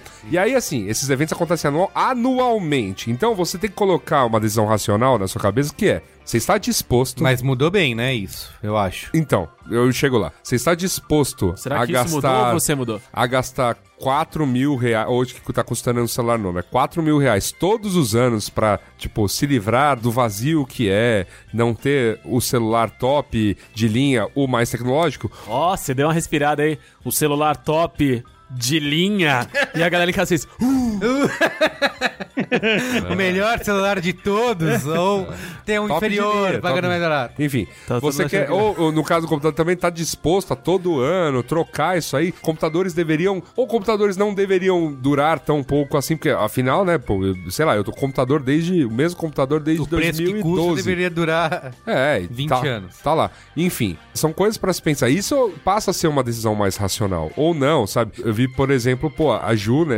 Ju Valauer, nesses últimos dias, querendo trocar de celular, ela falou: ó, acabei de ter uma experiência muito positiva com um celular mais barato. Queria comprar um nessa faixa. E aí, fomos lá, sugerindo, ah, dá uma olhada nessa marca, dá uma olhada nessa, vê o qual, com qual que você a gente adapta. trouxe prós e contras bem. Base- técnicos. técnicos. É, a ó. gente trouxe uma comparação. Aliás, nessa mudança ela mudou também de outra coisa. Ah, De operadora. Ah, Que é uma coisa que você tinha falado, que operadora é uma coisa que você muda. você tem que todo trocar ano. toda hora. Isso, Isso. também não pode ter, não pode ter fidelidade. Você vai todo ano lá na loja e pergunta qual tá mais barato. Isso, eu aí. faço. Eu, eu- eu ensino essa conta pra você, caro consumidor. Você vai, você quer trocar de celular, por exemplo. Você fala, ah, chegou a hora de trocar o seu celular. Aí você vai nas quatro operadoras, nas Desculpa, agora são cinco, né? Então você vai nas cinco grandes operadoras do Brasil. Aí você vai chegar em cada uma dessas lojas e falar: olha, o modelo de celular que eu quero tá mais ou menos esses aqui, nessa faixa, o preço que você, né, tá mais ou menos disposto a pagar, você já sabe mais ou menos quais aparelhos você quer comprar, então eu quero este celular e eu quero este pacote de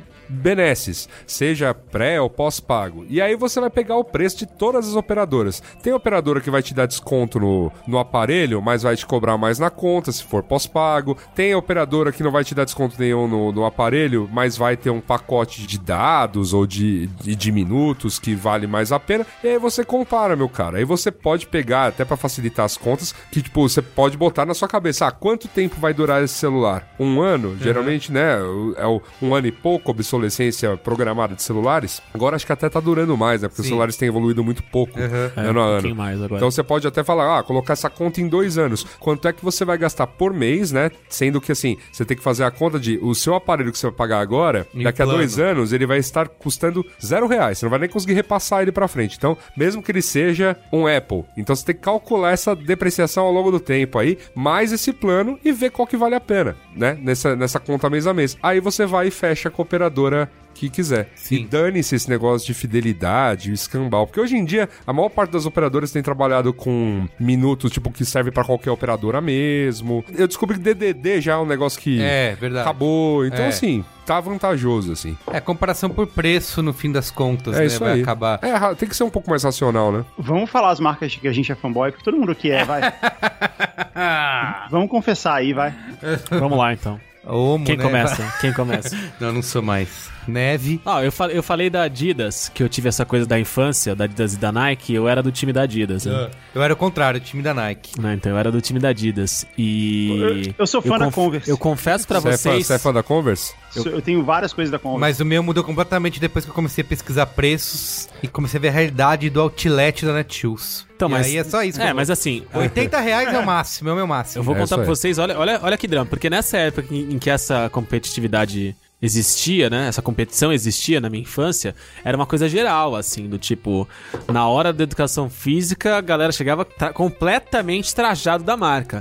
Da malinha da chuteira até a meia, entendeu? Era um negócio dramático, assim. E aí eu fui, eu fui amadurecendo, minha vida foi passando, isso foi passando, mas eu confesso pra vocês que eu, até este ano, eu nunca tinha usado nenhum tênis além de tênis Adidas. Caramba. Desde a minha infância. É mesmo? Juro. Nossa. Muita lealdade, hein? E aí. Isso aqui é lealdade. Mas então, É. mas foi uma lealdade que, já, que ela já. Eu, eu já não tinha nem mais argumentos, era só pelo fato de estar acostumado. Tá acostumado com o uma, shape e de ter uma. É. tá? É. Tá Ó. muito acostumado com os formatos e de ter uma outlet do, do meu lado.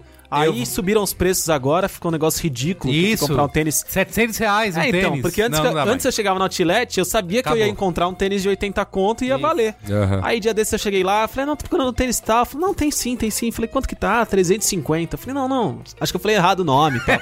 Porque é, é o simples, Não, não, é tem isso nada mesmo. demais. Ela falou, não, não, 350. 350, é. Eu falei, ah, vai tomar no cu. Pra Aí- mim mudou. Aí comprei um Headley que a gente tá olhando ali agora, que é um, uma marca que tem no seu como argumento de defesa, né, pra Né. marca que uso, Aham. Headley, é a marca que é citada no mítico funk da Chatuba de Mesquita. É um bom argumento. que é andamos de Headley, viemos pegar mulher. Perfeito. O que mais precisa? É isso, né? É, essa grande defesa de, pra construir lealdade. E é engraçado que depois ele fala a chatuba de mesquita do bonde do Nike Air. Então ele fala duas marcas diferentes, mostrando que a lealdade tá fracassada. A gente deveria pautar mais, mais programas na chatuba de mesquita. Eu. Eu O que mais confesso. vocês são fanboys? Não, então, eu confesso que eu tenho uma, uma. Eu julgo pessoas pelas marcas as quais elas são fanboys ou pelo que elas consomem. Eu confesso. Não tenho essa grande relação com. Como, como você julga o Carlos, então, nesse momento? Ah, o Carlos, ele já. Carlos perdido. Cara, não, o Carlos, ele sempre me ouviu falando, cara.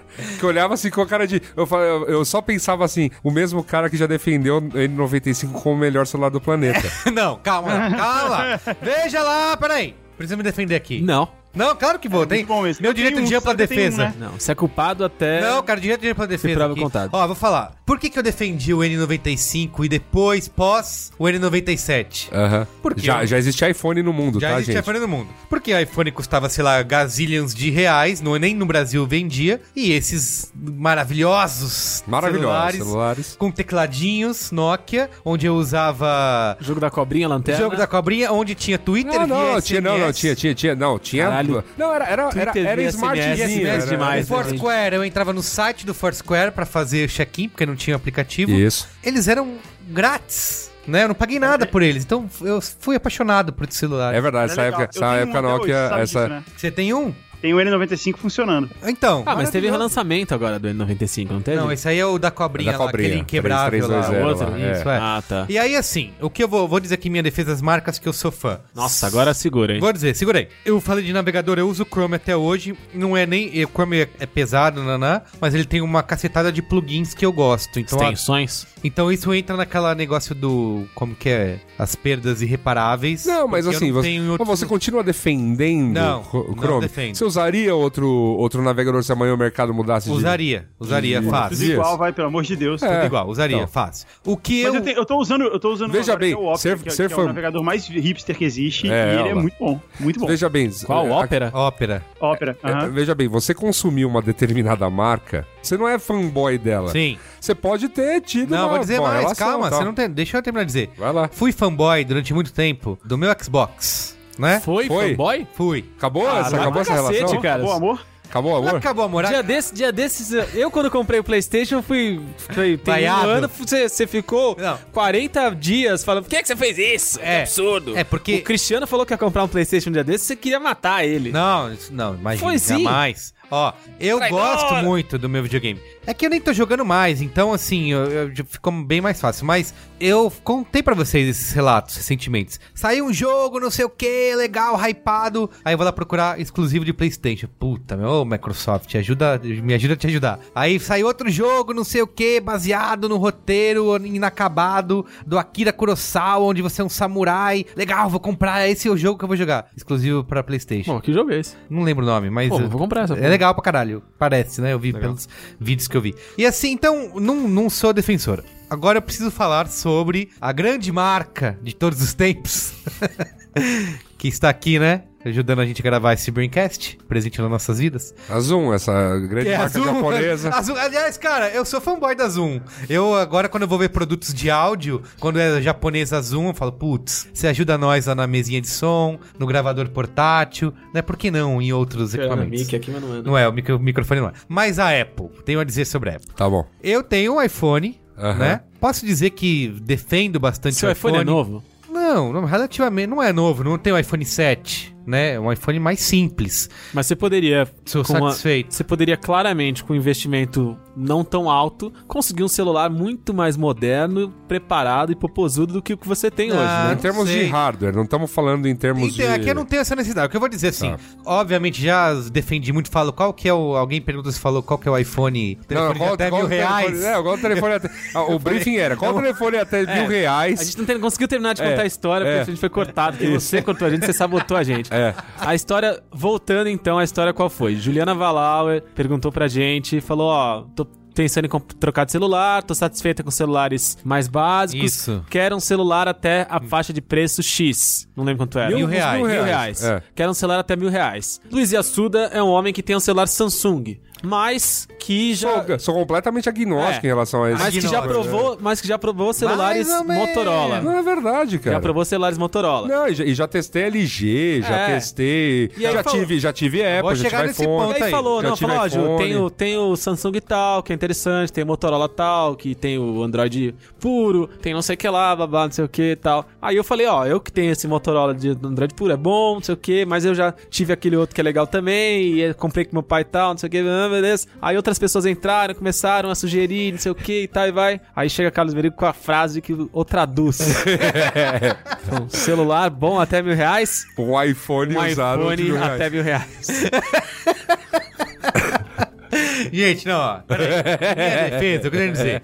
Eu gosto muito do meu iPhone, do i... O que eu gosto na Apple hoje em dia não é hardware, né? eu gosto do iOS, tá? E gosto do macOS. Se eu tivesse um, um Windows Surface de até mil reais com esse sistema, seria mais fácil a troca. Você não conhece o Mas eu- Hackintosh, Mas, cara? ah, tudo bem, eu já usei, mas não é a mesma coisa, cara. É super lerdo e tal. Cara, você lembra na agência? Eu tava na criação da agência. É. Eu lembro. Todo mundo usava Mac. Sim, só- e eu só usava... nós de PCzão lá. Exatamente, usava o Windows 7 felizão e defendia pra todo mundo. PCzão Então, torre. então veja só. É verdade, ó, é verdade. Agora, o iPhone, não é nem. Eu já eu usei recentemente um Android numa viagem, fiquei um bom tempo, fiquei 30 dias. Inclusive a Suda pegou emprestado pra mim. Verdade. Usei, foi, cara, a câmera maravilhosa, dá um pau na câmera do iPhone e tal. Eu levei uma Canon, nem usei porque não senti necessidade. Gostei, funciona super rápido, nanã. Mas primeiro, eu não gosto desses celulares gigantes, não me adaptei, eu gosto de usar o celular pequenininho, que você usa só o dedão, então nem o iPhone 7 gigante eu gostaria de ter por enquanto. O menor. É, o mesmo Mesmo menor. É que o menor eu É que, é que o modelo, não é que o usei, modelo né? dele, o modelo dele ele é aquele Era pequeno maior. mesmo, o, o- É do o- mesmo tamanho do iPhone 5. O iPhone 5, exatamente. Isso. Então não me adaptei com esse tamanho e também não sou fã do sistema Android porque eu sou adaptado a iOS. Mas assim, o meu caso é o mesmo do Nokia. Eu tenho meu iPhone velho,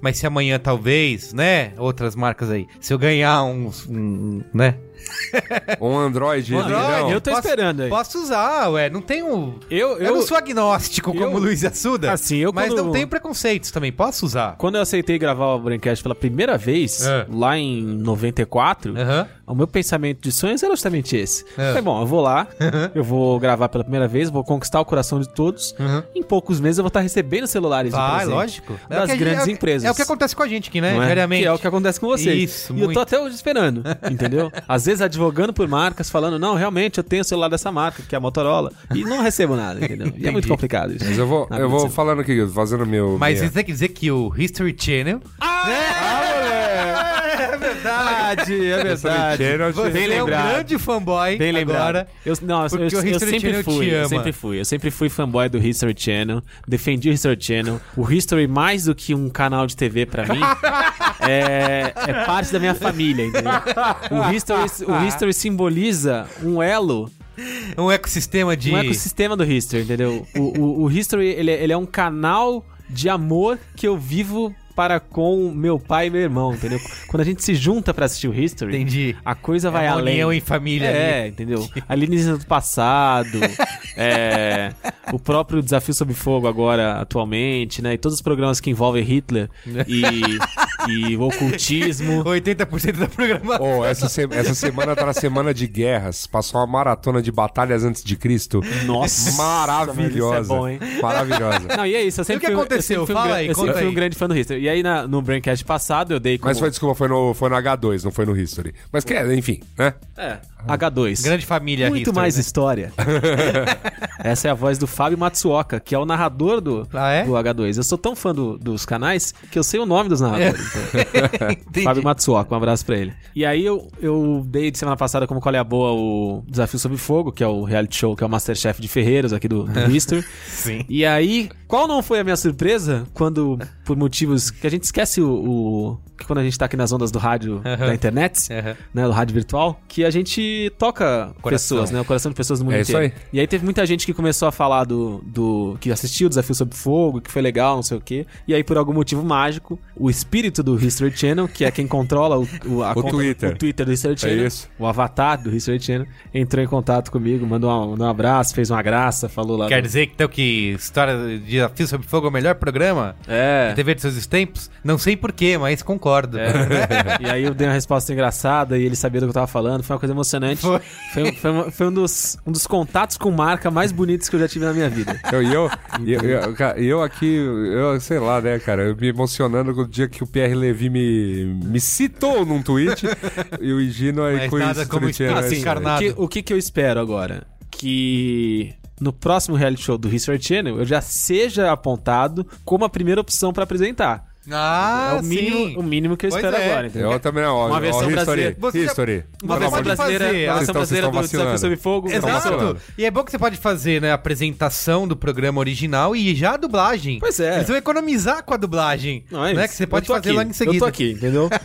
Entrar em contato aí com meus agentes. É. Desafio sob Está fogo, pronto, versão History. brasileira. Não, qualquer coisa. Se for, se for fazer um- uma figuração na dublagem do Alienígenas do passado, já seria ótimo Tá bom. pra mim. Mas eu, eu vou ter que fazer os meus meia sobre como eu falei que eu julgo pessoas pelo que elas consomem. Sim. Entendeu? Vou dar- deixar isso de maneira bem clara. Eu julgo pessoas que usam camisa polo com cavalos ou bichos gigantes. Não, mas tem que números. julgar mesmo. Tem que Eu julgo, não, mas eu julgo. Eu falo, eu olho pra essa pessoa, eu, eu faço um julgamento inteiro dela, desculpe. Não, não, mas você mas usa. A gente, não tá aqui, a gente não- a gente não tá aqui pra você destilar o seu ódio. Não tô me destilando meu ódio, eu tô fazendo, A gente tá falando aqui pra falar de desculpe. quem a gente é é. fanboy. E você não Então, falou mas- ainda. quem você quem é fanboy. você é É fanboy? verdade. Luiz? Quem Luiz é Assuda. fanboy, Luiz Chegou a hora da verdade. Eu sou quero- fanboy. Eu sou, na mesa. eu sou um fanboy de camiseta preta, vocês bem sabem. Não, não. Aqui, Queremos. Não, marcas. Todo dia. É marcas, marcas. Mas qual marcas. camiseta preta? É. Não, Você quer que eu fale da marca? Lógico. Quero. Tá, é uma, uma- é uma loja de gordo, obviamente. Ah. Ah. É sério. Não, não, não, mas você tem que ser fanboy. Eu não quero saber É. se você comprou a camiseta preta que você tá usando É, agora. cara, mas Eu eu. quero saber a marca que você fala A assim, marca "Se essa marca fizer, eu mainstream. vou comprar. A marca Que a mainstream. gente sabe que tem. A marca É. mainstream que você é fanboy. Você tá Não, não tentando ser esconder. mainstream, mas É. a gente Não é, sabe cara. que tem, Assura. A Gente, gente sabe que tem. A gente Vai sabe lá, que você é fã de Spa. De, de spa, que é uma marca, Então. né? Não, não é um serviço que pode ser oferecido Não, mas por... deve ter um spa que você acha mais maneiro. Não, cara. A gente eu sabe que você é fã da boa vida. Sim, bastante. Ah, tem, então, vá, então vamos lá. Eu tenho questões é, com. Mas também não é bem marca. Eu, eu gosto de processos. Tipo, por exemplo, cerveja. Eu tô aberto a diversas marcas de cerveja, exceto algumas. Que eu sou fechado. Entendeu? Não, Não, não, eu, quero, ah. eu quero a Não, marca tem que coreana Tem que ter uma que marca você é que fã. se lançar, você vai comprar. Isso. Nunca. Se ela lançar alguma coisa, você vai comprar. Cara, Eu quero marca mainstream, cara. Eu não quero marca. cara, desculpa, eu não, de... eu não tenho essa relação com marcas, desculpe. A gente vai descobrir. Foi mal. Vamos O descobrir? dia que a gente descobriu, a casa dele vai cair. Vai. Aliás, você fa- Gente, eu tô. eu- falou de cerveja, Gente, você ó, é fanboy. Eu vou, né? eu vou, eu vou. Ah, é! Cerveja, você é fanboy. Não, ele não é fanboy. Não, eu não sou você fã- é fanboy. Eu não sou fanboy. eu sou fanboy, mas eu, o Yasuda também. Eu, Não. cara, eu bebo, eu bebo. Yasuda, Yasuda cada lugar que vai quer tomar uma cerveja diferente. É verdade. Não, mas as gourmetzinhas, até É. eu. eu, que eu Não, você é o cacete. Eu- a- Você chega em qualquer lugar e se não tiver a Heineken na mesa, Não, começa a dar mentira. piti. Se vou beber. Não, eu, eu, eu, eu, por exemplo, das cervejas de, de preço de, de bar, Ah. se, por exemplo, ah, não tem Heineken, mas tem Paulistânia, tem, Ah, tem, tem não. umas outras brejas que a Não, gente tá, Isso aí bebe. até eu não. É. Mas isso Não. aí não é uma questão Fico- de fico- marca. Mas eu, quando é come- uma quando comecei a de frequentar- de produto. Não, mas eu quando comecei, por exemplo, eu- não, você, você tá dando, inventando Não, lógico, moda não, não tô inventando pra falar moda. de fanboyzice. Não, não é. Não sou fanboy. Porque eu, eu, quando comecei a frequentar essa mesa, eu chegava no boteco e ninguém tinha chegado ainda, e falava, amigão, o que, que tem de cerveja aí? Tal, tal, tal. Qual que tá mais barata? Essa. Ah, então traz. Então, ah, não, traz a outra, não sei o quê. Chegava no lugar, se a garrafa. A garrafa não é verde! Não. Não é isso, mas é que você tava bebendo cervejas batizadas, né? Não, mas ó, de qualquer maneira, é, eu. Fanboy. Assim, se for à minha casa, eu convido o a nobre mesa pra ir à minha casa, vocês vão ver que o monitor do computador é de uma marca, a Já TV fui, já é comi- de outra, comi- a geladeira é de uma marca, o fogão é de outra. É, enfim. A gente vai descobrir ainda até o fim dessa Ah, eu temporada. sei uma marca que eu sou, eu sei uma marca que eu sou fanboy, só compro dessa marca e recomendo a todo mundo. Malboro. Se eu sei que o Higino, eu, eu sei que o Higino também recomenda pra todo mundo que a gente só compra dessa marca, Ah, mas é verdade. por uma questão de experiência com essa marca, de fato, Ah. é bastante diferente, que são as escovas de dentes suíças Curaprox. Ah, não, mas eu não uso mais Porra, eu, Curaprox. eu também sou fanboy. Não, vocês são fanboy. A Colgate lançou uma linha de escovas que também tem. Que tá nessa pegada? Também tem ah, eu, não, cerdas eu não sabia, eu não 17 sabia. vezes Mas mais posso, finas. Posso testar, posso E- testar, tá vendo? Tá vendo? É- Tá vendo? Eu posso testar. As cerdas, ela, ela, ela tem um pouquinho menos de cerda e agride um pouco menos. Porque a Curaprox, por mais que ela tenha essa onda boa, ela tem uma curva de aprendizado da gengiva em relação à escova. Certo. Tem um tempo Não, mas de experiência. Não, me, mas, mas me fala, de, mas É me fala, de- mas me fala, também, mas né? me fala depois A dessa Colgate- escova. Vou querer, vou querer testar. Colgate é Ah, metade do vendo? preço, Tá metade vendo? do Ah, preço. então não, nem sou fanboy, Deixa tá o vendo? Guga Pronto, falar aí acabou. Metade do preço essa- da essa Curaprox. bagunça. Tá vendo bagunça aqui? Tem- tem- A Curaprox tem design também, né? Que é maravilhoso. É bonita, Suíço, é bonita, né? bonita escova. É bonito, pô. Mas ó, a Colgate 17 vezes mais fina, ela é metade do preço e a gengiva agradece da mesma forma. Que eu acho que é isso, a gente tem, a gente tem que contas é isso, economizar, né? entendeu? É, é isso Porque aí. não tá fácil pra ninguém. Então, finalizando aqui o É. programa, pra provar os nossos pontos. Certo. Mas vocês já declararam todas as marcas que vocês são fanboys? O Guga eu tô esperando É ele falar lá. verdade, é verdade. O Guga não falou. Fala aí. Ele, Guga. falou, ele falou assim, ele falou da Converse. É, eu sou, eu sou fanboy da Converse. Eu, eu, eu tenho bastante coisa da, da marca e tem camiseta escrito Converse, sabe? Eu- Eu, é, eu acho que a definição de fanboy é você usar a camiseta com a marca escrita. É tudo, verdade. Tudo que eu tenho, tudo, tudo que eu tenho da Converse é um All-Star vermelho. Que é substituído sempre que o All-Star vermelho abre um furo. Aí eu vou lá e simplesmente pego o outro. Porque, tipo, Você tá com a Star vermelha, inclusive. Isso é Sim, muito- sim. Isso É é, muito interessante.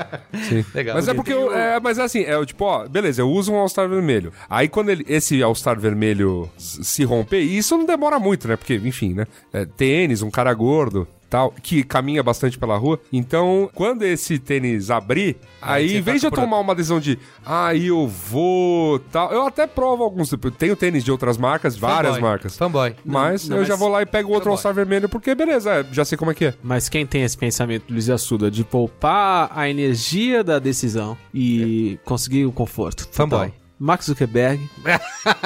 Steve, Steve Jobs. Você ia falar mais aí, Guga? Quando eu vou comprar equipamento de áudio, eu gosto de comprar da marca M Audio. M Audio? Mas M Audio, eu sou fanboy da marca M Audio, mas entre outras coisas, porque eles são muito baratos. Eles são de muito boa qualidade e baratos. Legal.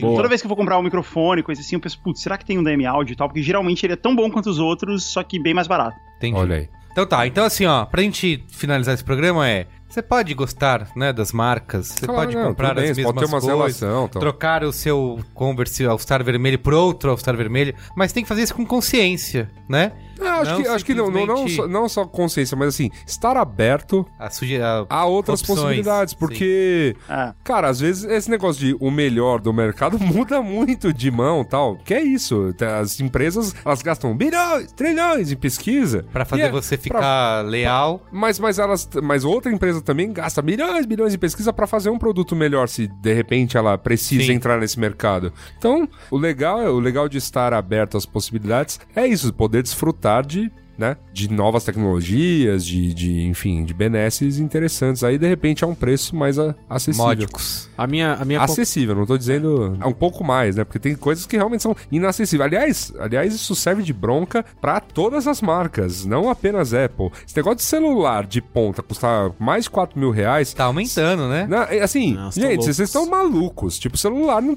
não tem que custar isso. Comeram cocô. Mas Juliana Valau que tá certo, celular tem que ser avaliado assim. Eu quero gastar no máximo tanto e é isso. Boa. Uma conclusão que eu chego no final do programa é: você pode gostar de uma marca, você pode se envolver com a marca, você pode defender o produto da marca, mas saiba, no dia tem um produto igual, mais barato. Eis um fanboy, garoto. Olha aí, garoto. Lá. É isso então? É Qual é isso, a Guga? boa? Qual é a boa? Qual é a boa? Qual é a boa?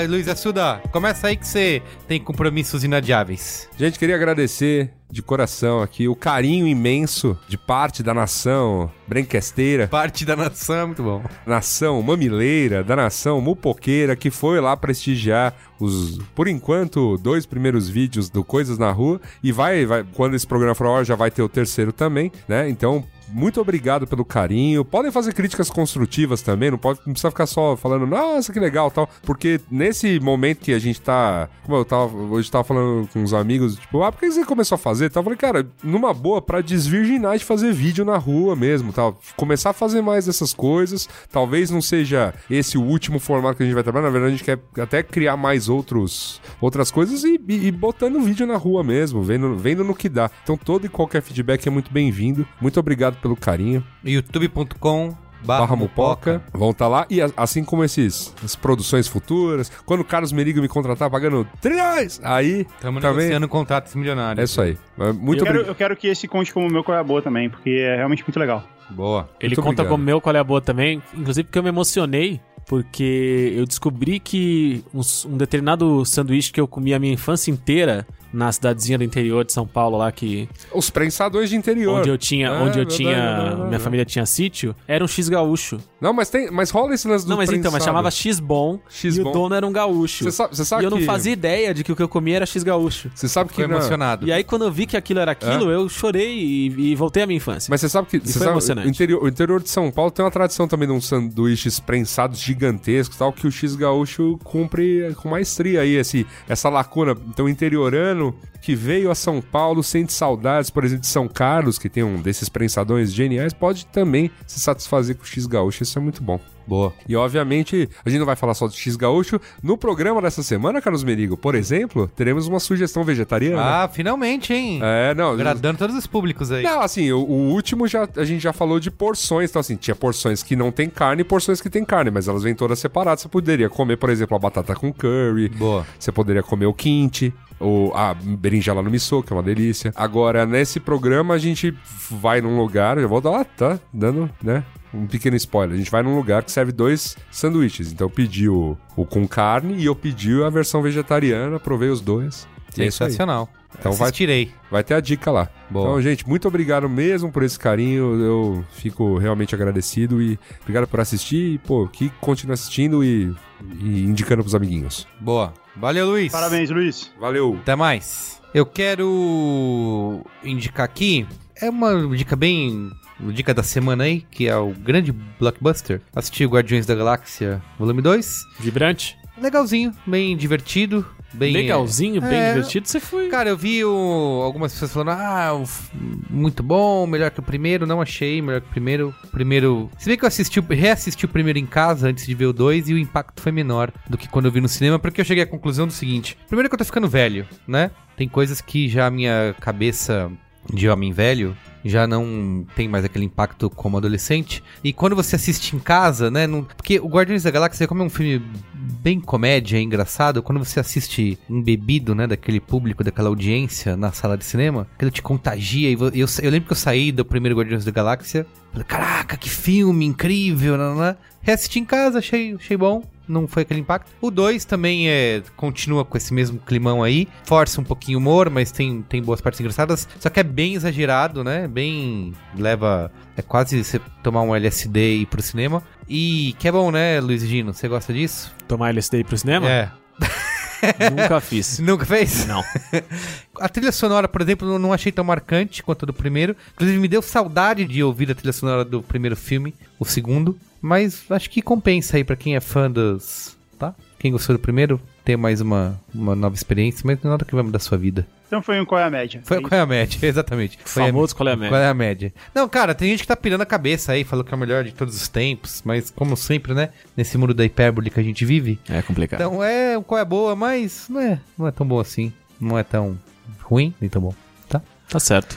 Quem mais? Quem vai agora? Gustavo? Gustavo Daquino? Putz, cara, eu não tenho qual é a boa. Ah, não, não é Eu possível, só tenho- cara. Eu, eu só trabalho, cara. Você eu não só participa há meses, eu quero no mínimo. Eu quero 15 filmes pra ver no avião na minha mesa. E que mais? Recomendo Taekwondo. E séries que vão ser canceladas. Porra, felizmente, cara, eu não, não tô viajando mais daquele tanto, então eu já não tenho mais visto tantos filmes no avião. E sem estar no avião, eu não consigo realmente dizer se o filme é bom pra ver no avião ou não. Eu posso dizer se o filme é bom ou não. Entendi. É só no Mas eu não avião que você pode ter essa. É lógico, porque você tem que estar lá pra realmente sentir se ele tá sendo. Porque eu já falei, nem todo filme bom é bom pra ver no avião. Lógico, lógico. E nem todo filme ruim é ruim pra ver no avião. Isso. Então esse é o ponto. Aliás, que- Guga, você criou. e- Isso é uma boa. Essa série que você criou, ela me deu uma liberdade. Porque toda vez que eu pego o avião agora, eu me permito assistir filmes ruins. Eu falo, eu estou Porque no avião mesmo. no avião. Exatamente. É. Eu estou no avião, vou assistir qualquer coisa, entendeu? Não fico com aquela, com aquela crítica, putz, deixa eu escolher quem que recomendou. É como, qual é a como se ao entrar no avião você se despisse Isso. né, da- dos trajes que a sociedade te impõe e te prende. E Exato. você pudesse ser simplesmente quem você gostaria de ser ou quem você de fato é. Tá bom. Não é? Ou você, ou você pode Uma vida mais leve, no, uma no- vida- no ar rarefeito. Exato. eu gostei, porque. ai, ai, muito bom. Ó, eu, tenho, eu tenho duas palavras pra você pra sua próxima viagem. Tá. Vince Vaughn. Tá bom. Esse é o cara. Esse é o cara, assim, ele, ele tá pro avião, assim como o Adam Sandler ele estava na Netflix. Eu sei que eu queria. Tem o filme novo do Mel Gibson aí que eu queria botar pra Ju assistir, que tem o Vince Vaughn. Aí ela viu o nome dele e falou: não, eu não, esse eu não posso ver em casa. Só quando for viajar. Eu falei, pô, coitado do cara, nunca, não pode mais fazer filme. Não, é um nicho, é um é uma nicho. habilidade, porra. É um negócio legal, não é ruim. Entendi, é um segmento de mercado aí que pode ser explorado, né? Exato. Tá bom. Dá pra, dizer, dá pra dizer que você é um fanboy do Vince Vaughn, Guga? Cara, eu sou- no avião eu sou. Quando desembarca. Terra normal, eu gosto do cara, mas no avião eu sou fanboy. Você vai comprar a camiseta No avião- com a cara dele só pra usar em avião. É, porque assim, porque se eu for no cinema e estiver passando um filme com o Vince Vaughn, eu vou pensar, ah, talvez eu assista, talvez não. Mas se eu estiver no avião, passando o filme ali no, no menu e passo, no- é play na hora. eu nem olho os outros. E eu vou falar, o Eric Precious sempre tem. tá, mas enfim, seu qual é a boa? Ah, eu só tenho jabá, pode ser jabá? Pode, manda ver. A gente tem um novo canal na Amazing Pixel agora, que é o Zona de Testes, feito pelo glorioso Carlinhos Troll. Não sei se vocês conhecem. Carlinhos Troll, ele tem um canal há bastante tempo chamado Realidade Americana, bastante conhecido, onde ele fala sobre a realidade de se morar nos Estados Unidos. Legal. E, entre outras coisas, meu episódio preferido é quando ele prova as refeições de um dólar. Tipo, É um Nossa. prato completo, assim, com arroz, purê. Mentira. É, custa um dólar. Caramba, é, é, mas Legal. é pronto, tipo, congelado? Gelado, é, você põe Nossa. no micro-ondas, fica pronto em um minuto, custa um dólar. Que me... é, é, não, é, não sai verde, né? Sai. Procura lá na Realidade Americana. Não, ele falou que é bom. Ele falou que até que é gostoso. Um dólar. Aí tem assim, tipo, tem uma costelinha Só que aí quando você vê é um hambúrguer em forma de costela, entendeu? Nossa senhora. Por um dólar, Gino, você quer o quê? É, que nem o Mac Um Reeves. dólar, cara. Você não lembra da, da polêmica do Mac Reeves lá, que aquele professor americano de high school falou: Ah, Mac Reeves, essa bosta, esse hambúrguer em formato de costela. E aí o McDonald's levou ele na fábrica pra ver como era feito, aí depois ele se foi. Ah, ele era costela mesmo? Não, não era. Ah, tá. Mas ele falou: Não, tudo bem, agora que eu vi como é que é feito, mesmo que tenha esse formato escroto, eu como. Entendi. É, mas o, o- o do, da refeição de um dólar, cara, é. Ele Quero não, ver. ele não. Cara, se tem uma coisa que eles não tentam é te enganar. Você- Você paga um dólar e você leva uma refeição de um dólar. é isso. What you see is what you get.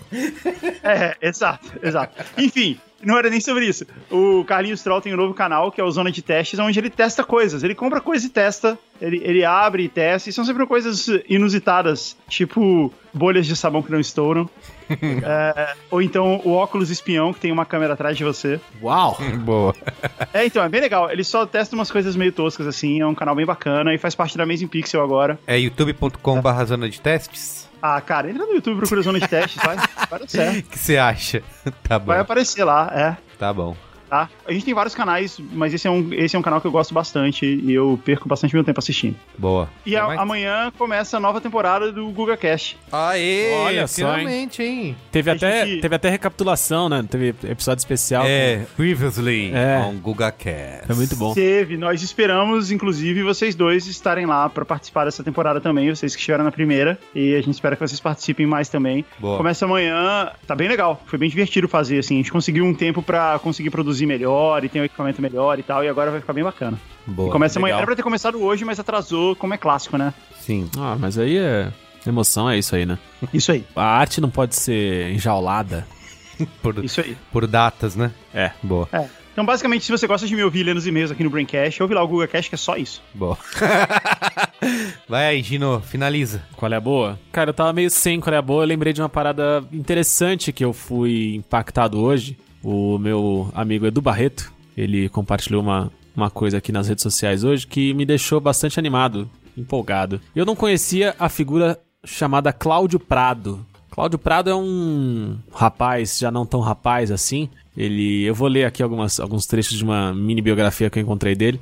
Cláudio Prado compunha a comissão de frente da contracultura dos anos 70, produzindo shows de novidades que se revelariam como grandes nomes da música brasileira, como Novos Baianos e Mutantes. Ele foi um dos organizadores do festival de Águas Claras em 75, que foi meio que um Woodstock brasileiro. Ele viveu em Londres nos anos 60, onde ele estudava so- sociologia, virou amigo do Gil, que estava exilado lá. Depois, quando o Gil foi ministro da Cultura, ele foi um dos braços do Gil na cultura por aqui. É uma espécie de. Como é que é o nome daquela pessoa que é inteligente e dispara a inteligência pelas pessoas? Ele é um. Guru.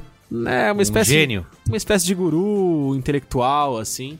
Só que muito voltado à contracultura dos anos 60, 70. E o Cláudio Prado agora tem um programa que é feito em parceria com a Mídia Ninja, que é uma plataforma que em momentos eu gosto, em momentos eu não gosto, mas tem seu valor. E o programa do Cláudio Prado chama Delírios Utópicos de Cláudio Prado. Tá. E é um programa dele na biblioteca dele, com uma edição dinâmica, jovem, formato youtuber, só que é um senhor extremamente inteligente, sábio e eloquente, divertido. Cara, é muito divertido.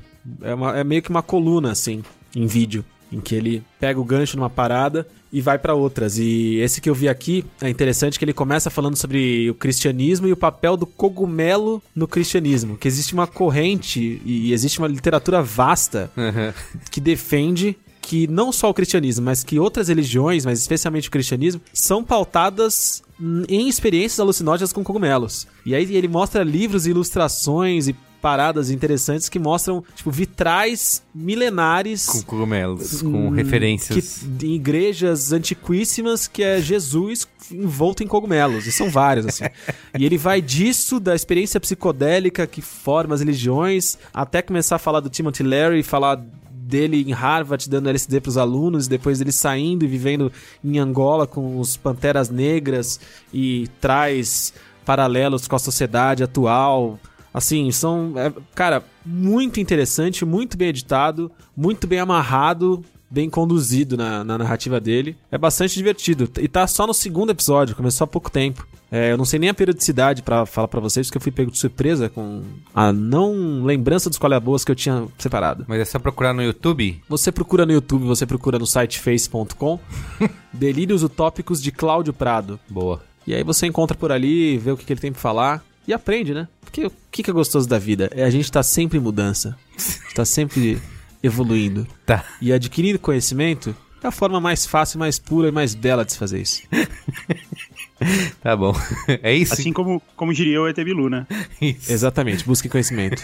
Posso dar um qual é a boa em memória? Pode. O Bel morreu, né? O Belchior morreu. Ah, nem me fale. O Belchior morreu. É, foi até uma, uma, uma discussão que a gente teve. A gente queria. Pensou em gravar um É, broadcast temos especial. um, temos um braincast aí sendo preparado É, em memória. isso. Um dos detalhes é que o Carlos comentou comigo que queria trazer um grande especialista. Uhum. Que. Mais do que um, na verdade, né? Sim, tem o JB Pra Medeiros falar. que tá fazendo a biografia, o Paulo Sanches também, que escreveu aí já vários textos sobre e tudo mais. Então, É, tem uma então. galera aí que a gente convidou pra participar. Seria legal ter essa galera muito boa, porque aí quando o Merigo me chamou pra fazer o programa, eu falei que. Eu falei, cara, eu não me sinto sabedor o suficiente da história do Belchior, de tudo pra falar de Belchior nesse momento. Mas o que eu comentei com ele agora e que fica com o meu colega boa, então é que na minha infância, em casa, a gente tinha o vinil do Alucinação, que é o primeiro disco do Belchior, que é o talvez o mais memorável, assim, o mais, Sim, o mais grande simbólico. disco dele e um dos grandes brasileiros É. aí, né? De... lançado em 76, o Alucinação a gente tinha lá em casa e tocava muito porque a gente não tinha tantos discos assim e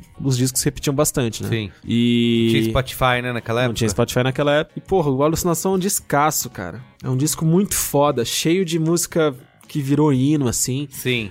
Com o auge da, Não, do da começo ao fim, né? dele, é Eu- impressionante, o que eu cara. acho- a minha- Do primeiro verso ao verso final é muito foda. O que eu cara. mais acho da alucinação é que é- o que eu sinto é que é curto, velho. Você escuta. Caramba, já acabou, eu quero mais, entendeu? ele E- passa super rápido, Passa né? muito rápido e assim, uma das grandes esperanças aí, eu não sei como que isso vai acontecer, que saiu a notícia hoje, que tem novas composições, ele tava compondo, né, nesses Uhum. últimos anos aí, que tem, e amigos já disseram que tem composições inéditas e sei lá o que, que vai rolar desse material aí, o que, que vai acontecer disso. E uma coisa que a gente quer fazer bastante nesse programa é que até um dos textos, né, acho que do Alberto to Sartorelli, que ele fala que a crítica entendeu muito errado, né? Porque o Belchior como foi visto durante os anos 80 e 90 como um cantor é, de música brega, quase, né? Assim, de como um cantor romântico. E é tudo ao contrário do que ele foi, né? E ele mesmo dizia na- nas próprias músicas que não era isso que ele queria fazer. Então ele analisa bastante a obra dele pra mostrar como que ele era um cara diferente, todo o contexto político, né? Que ele tinha nas letras e tal.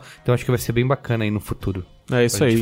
Então fica de, fica de qual é a boa o Alucinação. O Alucinação. Escute do começo ao fim. escute do começo ao fim. É... Fez 40 anos, né, no ano passado. É, 76, cara, faz tempo. E é lindo, assim, porque fala muito sobre o cenário da época ali, de ditadura, de, Sim, de e tem coisas que parece, parece, Parece, hoje. parece tudo, parece tudo, hoje. tudo é, é extremamente atual, bem encaixado pra hoje. E ele trata tudo com eufemismo, com metáforas lindas, assim. É um puta poeta. Sim, É um descasso. boa. Então, escutem. Muito bem, Luiz. Bela dica. É isso então? É isso. Beijo gordo? Uou. Adeus. Tchau.